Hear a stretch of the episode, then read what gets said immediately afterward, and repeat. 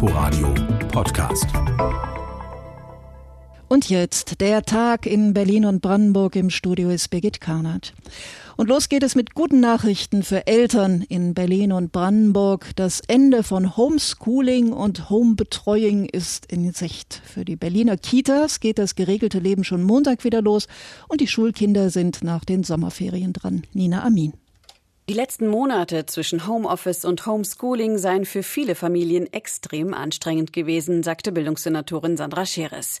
Eltern könnten schwer nachvollziehen, warum in vielen Bereichen Corona-Lockerungen greifen, aber Kitas und Schulen immer noch nicht am Start seien. Der Senat habe jetzt beschlossen, dass zum 15. Juni die Träger die Möglichkeit haben, alle Kinder zu betreuen und dass dann spätestens ab dem 22. Juni wir eine volle Betreuungssituation nach Kita-Gutschein haben. Das bedeutet, Kinder können auch wieder in Früh- oder Spätdiensten betreut werden. Im Moment haben viele Eltern nur Anspruch auf einen Halbtagsplatz.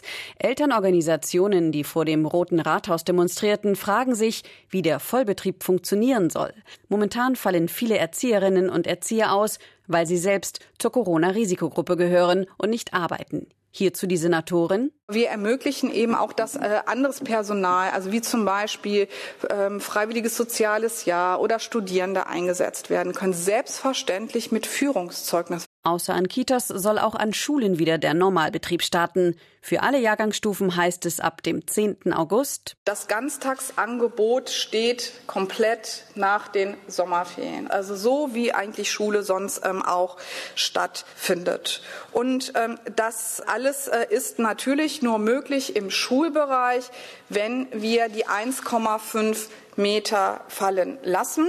Dafür, sagte die Bildungssenatorin, werde der Senat die Corona-Eindämmungsverordnung für die Schulen anpassen. Allerdings sollten Schüler und Schülerinnen, so Scheres wörtlich, sich auf dem Pausenhof möglichst nicht in den Armen liegen, Sportunterricht, wenn möglich, im Freien stattfinden. Auch die Hygieneregeln müssen weiterhin eingehalten werden. Hände waschen und regelmäßiges Lüften haben auch nach den Ferien an den Schulen oberste Priorität. Unsere landespolitische Korrespondentin Nina Amin. Und in Brandenburg sieht es ganz ähnlich aus. Kindergartenkinder sind ab Montag aus dem Haus, Schulkinder nach den Sommerferien. Noch nicht klar, aber angedacht ist, auf einzelne Ferien zu verzichten, um Stoff nachholen zu können. Bildungsministerin Britta Ernst hat jetzt Einzelheiten bekannt gegeben und Lisa Steger hat zugehört.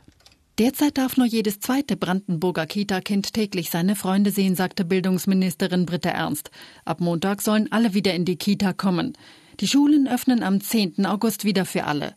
Es ist aber noch unklar, wie viele Erzieherinnen und Lehrkräfte zur Verfügung stehen werden, räumt die SPD-Politikerin ein. In den letzten Monaten waren viele zu Hause, weil sie den sogenannten Risikogruppen angehören. Wie hoch diese Gruppe sein wird, können wir im Moment nicht sagen. Der Umgang mit der Epidemie hat uns ja auch gelehrt, dass wenn wir Regeln beachten, die vernünftig sind, uns auch selber schützen können.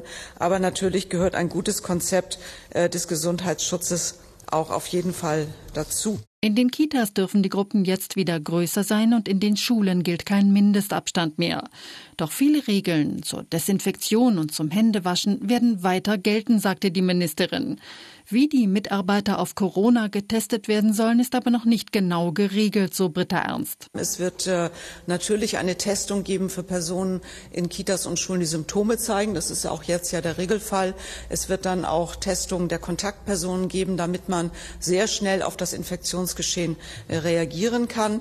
Es wird darüber hinaus Stichprobentests geben und es wird freiwillige Angebote geben. Man muss ehrlicherweise sagen, da muss man auch die Kosten ein bisschen im Blick haben. Wenn die Schule nach den Sommerferien Sommerferien wieder beginnt, müssen die Kinder und Jugendlichen Wissenstests in den Hauptfächern schreiben, nämlich in Deutsch, Mathe, in allen Naturwissenschaften und der ersten Fremdsprache. Und es ist möglich, dass Brandenburg einzelne Ferien streicht. Wir werden dann erst im Herbst entscheiden, ob wir Herbstferien, Osterferien oder den Sondern benötigen, äh, um äh, Rückstände auszugleichen. Das ist, wie gesagt, nicht ausgeschlossen. Wir möchten aber erst eine Bilanz ziehen. In den Herbstferien sei ein freiwilliger Unterricht wahrscheinlich. Im nächsten Jahr wäre die Schule in den Ferien womöglich Pflicht. Entschieden wird kurzfristig. Katrin Dannenberg, bildungspolitische Sprecherin der Linken im Brandenburger Landtag, hatte kritisiert, es gebe für Kitas und Schulen kein schlüssiges Testkonzept. Das ist schlechtes Handwerk, schwache Führung und wir rennen den Ereignissen nach wie vor hinterher. Britta Ernst verteidigt die Entscheidung, Schulen und Kitas wieder zu öffnen. Bei einer noch längeren Schließung würden die Kinder das nächste Schuljahr auch noch verlieren, sagte sie. In Brandenburg gibt es laut Gesundheitsministerium derzeit nur noch 70 Corona-Kranke. In 16 von 18 Kreisen und kreisfreien Städten wurde in den letzten 24 Stunden bis heute früh keine Corona-Neuinfektion mehr gemeldet. Lisa Steger war das aus Potsdam. Lockerungen allüberall also. Open-Air-Konzerte und volle Fußballstadien bleiben dagegen vorerst verboten. Aber bei Demonstrationen treffen sich Tausende. Wer ist eigentlich verantwortlich, wenn die keinen Abstand halten? Die Innenverwaltung des Berliner Senats findet nicht die Polizei, sondern die Demonstranten selbst. Jan Menzel. 15.000 Menschen dicht gedrängt auf dem Alexanderplatz. Diese Bilder von der Antirassismus-Demonstration am Wochenende hatten der Polizei Kritik eingebracht, dass sie das Abstandsgebot nicht durchgesetzt habe. Die Innenverwaltung weist die Vorwürfe zurück, es sei nicht Aufgabe des Staates, sondern der Veranstalter zu gewährleisten, dass nichts aus dem Ruder laufe, heißt es in einer Mitteilung. Demonstrationen seien ja ausdrücklich erlaubt, so Innensenator Andreas Geisel, SPD. Aber trotzdem müssen sie so organisiert sein, dass auch gleichzeitig die Abstandsregelungen eingehalten werden denn Corona ist nicht verschwunden. Offen zeigte sich Geisel für einen Vorschlag seines Parteifreunds Tom Schreiber. Der Abgeordnete hatte im Inforadio für eine realistische Betrachtung geworben und eine Maskenpflicht für Großdemos ins Gespräch gebracht. Man muss eigentlich deutlich sagen, dass wahrscheinlich dann tatsächlich bei Demonstrationen und Versammlungen der Abstand schlichtweg nicht äh, gelten kann, sondern dann eben nur noch das Tragen äh, des Mund-Nasenschutzes.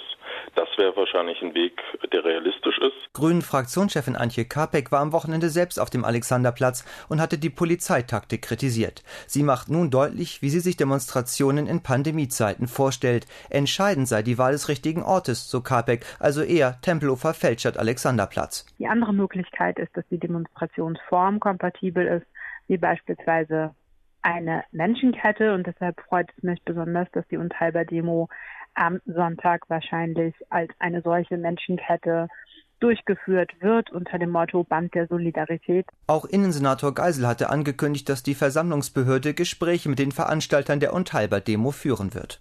Unser landespolitischer Korrespondent Jan Menzel. Seit dem Tod des Afroamerikaners George Floyd steht die Polizei unter Beobachtung, auch bei uns. Berlin will rassistischen Umtrieben mit einem neuen Antidiskriminierungsgesetz beikommen und Grüne und Linke im Brandenburger Landtag wollen wenigstens eine unabhängige Polizeibeschwerdestelle. Amelie Ernst. Bisher gibt es in Brandenburg nur eine polizeiinterne Beschwerdestelle, doch diese reiche nicht aus, so Grüne und Linke. Natürlich dürfe man die Polizistinnen und Polizisten nicht unter einen Generalverdacht stellen, so linken Fraktionschef Sebastian Walter, aber auch die Polizei repräsentiere einen Querschnitt der Gesellschaft, sodass auch dort Rassismus vorkommen könne. Auch die Grünen sprachen sich erneut für eine unabhängige Beschwerdestelle aus. Auf diese habe man sich schließlich auch im Koalitionsvertrag geeinigt, so Grünen Fraktionschefin Petra Butke. Brandenburgs CDU-Innenminister Michael Stübgen hatte das Berliner Antidiskriminierungsgesetz zuvor kritisiert. Es enthalte eine Beweislastumkehr zu Ungunsten der Polizei, so Stübgen. Das werde es in Brandenburg nicht geben. Bei der Innenministerkonferenz Ende nächster Woche will Stübgen das Thema mit seinen Amtskollegen aus den anderen Bundesländern diskutieren. Amelie Ernst aus Potsdam. Der Lausitz winkt eine neue Großinvestition. In der Nähe der sächsischen Kleinstadt Niesky soll ein Bahntestring entstehen. Darauf haben sich Brandenburg und Sachsen nach RBB-Informationen geeinigt. 16 mal 6 Kilometer soll er groß werden. Profitieren sollen die Bahnstandorte Cottbus, Senftenberg und Bautzen. Ein Sprecher der IG Metall hat dem RBB die Planungen bestätigt. Rico Hackner. Das Vorhaben soll rund 300 Millionen Euro kosten und rund 700 meist Industrie- und Forschungsjobs in die Lausitz bringen. Der Testring werde eng an das geplante ICE-Instandhaltungswerk in Cottbus gekoppelt, zu berichten mit dem Projekt Vertraute. Denn die Deutsche Bahn will ihr Engagement der Region ausweiten und möglicherweise rund eine Milliarde Euro in das Cottbuser Werk und ein benachbartes Forschungszentrum investieren, viermal mehr als ursprünglich vorgesehen. Aus Verhandlungskreisen heißt es dazu, dass das Cottbusser Vorhaben in der Wirkung mit dem Tesla-Projekt vergleichbar sei. Rico Hagner war das aus Cottbus.